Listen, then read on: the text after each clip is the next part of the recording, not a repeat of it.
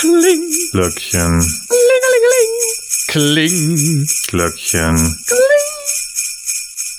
So, heute singe ich nicht. Mir fällt nämlich gerade kein Lied mehr Ja, ein. ist auch gut so. Ist besser so vielleicht. Boah.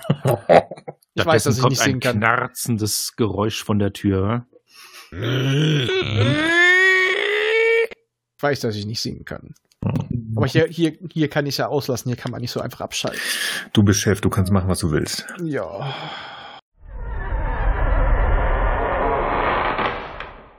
Oh, da ist jetzt ein Buch wieder von mir. Hups, ich habe gerade den Zettel verlassen.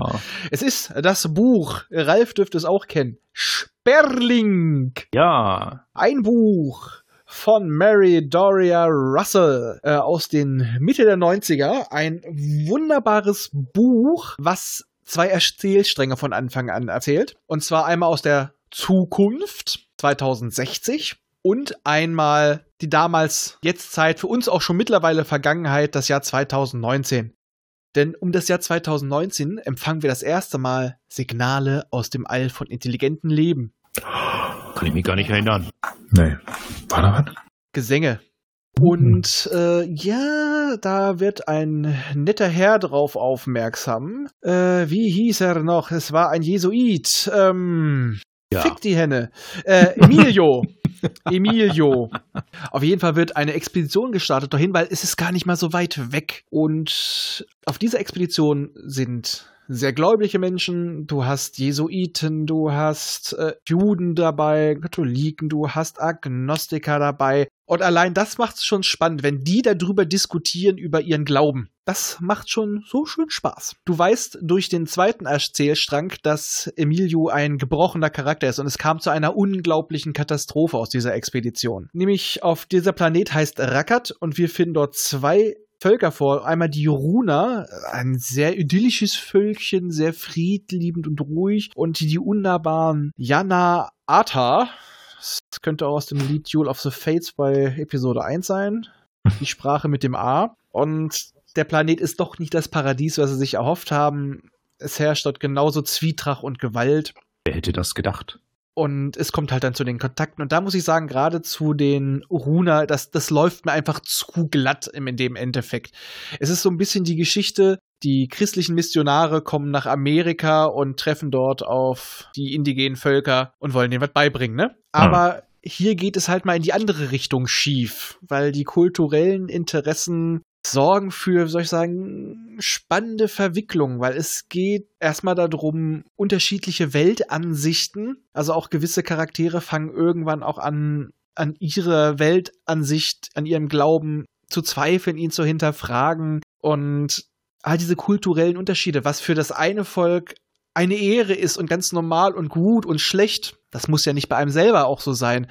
Diese, diese Projektion darauf, dass man gerne seine menschlichen Werte auf andere Völker projiziert. Und diesmal ist es ja doch ein komplett anderes Volk, was uns zwar in vielen Dingen vom Verhalten ähnlich erscheint, aber doch wieder anders ist. Und es ist jetzt kein großer Science-Roman. Es geht jetzt wirklich da, es geht sehr, sehr viel um Glauben.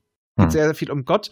Und ich bin alles, aber kein christlicher Mensch. Allerdings fand ich die Auseinandersetzung dort recht nett. Es könnte tiefgehender sein, aber es ist auch immer noch ein Unterhaltungsroman. Das muss man da einfach sehen. Bedenke da noch eins, es gibt noch einen Nachfolgeband, Gottes Kinder, der das Ganze noch ein bisschen weiter spannt. Genau. Den habe ich allerdings noch nicht gelesen. Der liegt hier aber schon. Der zieht das Ganze noch ein bisschen weiter durch. Aber es geht Uh. natürlich weiterhin um dieses, diese Völker, die darin betroffen sind. Und das geht dann eben noch etwas weiter in der Zukunft fort. Aber es ist einfach auch, dieses Buch liebt von seinen Charakteren und ihren Interaktionen untereinander. Das ist halt wirklich ein Kammerspiel in groß. Also der Rest ist einfach nur ein Überbau.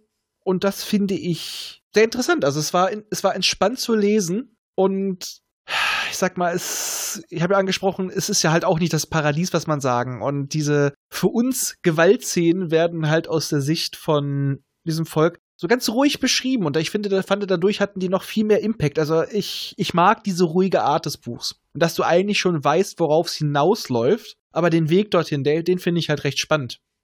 Es beginnt ja im Grunde genommen auch immer mit der Frage, ja, wenn wir jetzt Aliens finden, passt das zu Gottes Schöpfung und so Richtig. von den Religiösen her? Und Das äh, kriegt dann eine interessante Wendung. Ja, ich sag mal, ich sag mal, die Kirche hat halt auch mitfinanziert, ne? Das haben wir Ja. eben noch so ein bisschen übersprungen. Aber auf jeden Fall ist das halt auch ein Punkt dabei. Es ist erstmal das Aufeinandertreffen der unterschiedlichen Glaubensrichtungen auf diesem Schiff, auf der Reise, die auch schon länger dauert. Und dann siehst du eine komplett neue Schöpfung und äh, die ist genauso unperfekt wie wir.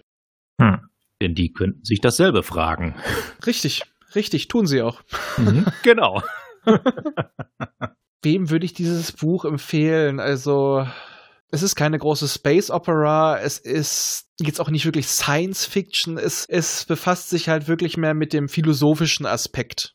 Das trifft es wohl ziemlich gut. Also ich sag mal, wer sowas wie, was ich auch noch hervorstelle, ein Feuer auf der Tiefe äh, liest oder tatsächlich Dune, Hm.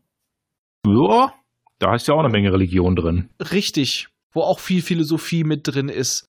Äh, so ein bisschen, wer Rama mochte, solche Sachen. Es geht da halt mehr um Konzepte. In diesem Fall ist es halt die Religion. Aber es ist halt auch ein Anführungsstrichen Science-Fiction-Roman, den ich auch jemand in die Hand drücken könnte, der sagt, "Ugh, Science-Fiction.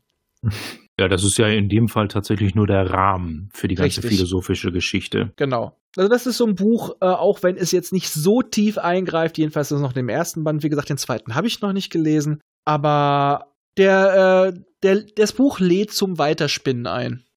Also da das sind nette Gedankenanstöße drin. Und äh, da möchte ich auch bitten, ich konnte das jetzt, weil wie gesagt, wir haben gesagt, das machen wir jetzt alles mehr oder weniger aus dem Kopf heraus.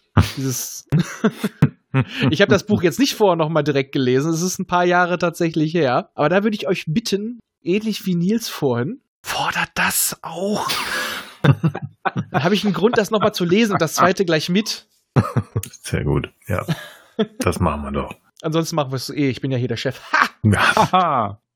Auf jeden Fall, äh, wir lassen unsere Hände in Frieden. Spoiler. Und macht's gut. Schönen Abend noch. Bis dann. Oder Tag. Ciao. Tschüss.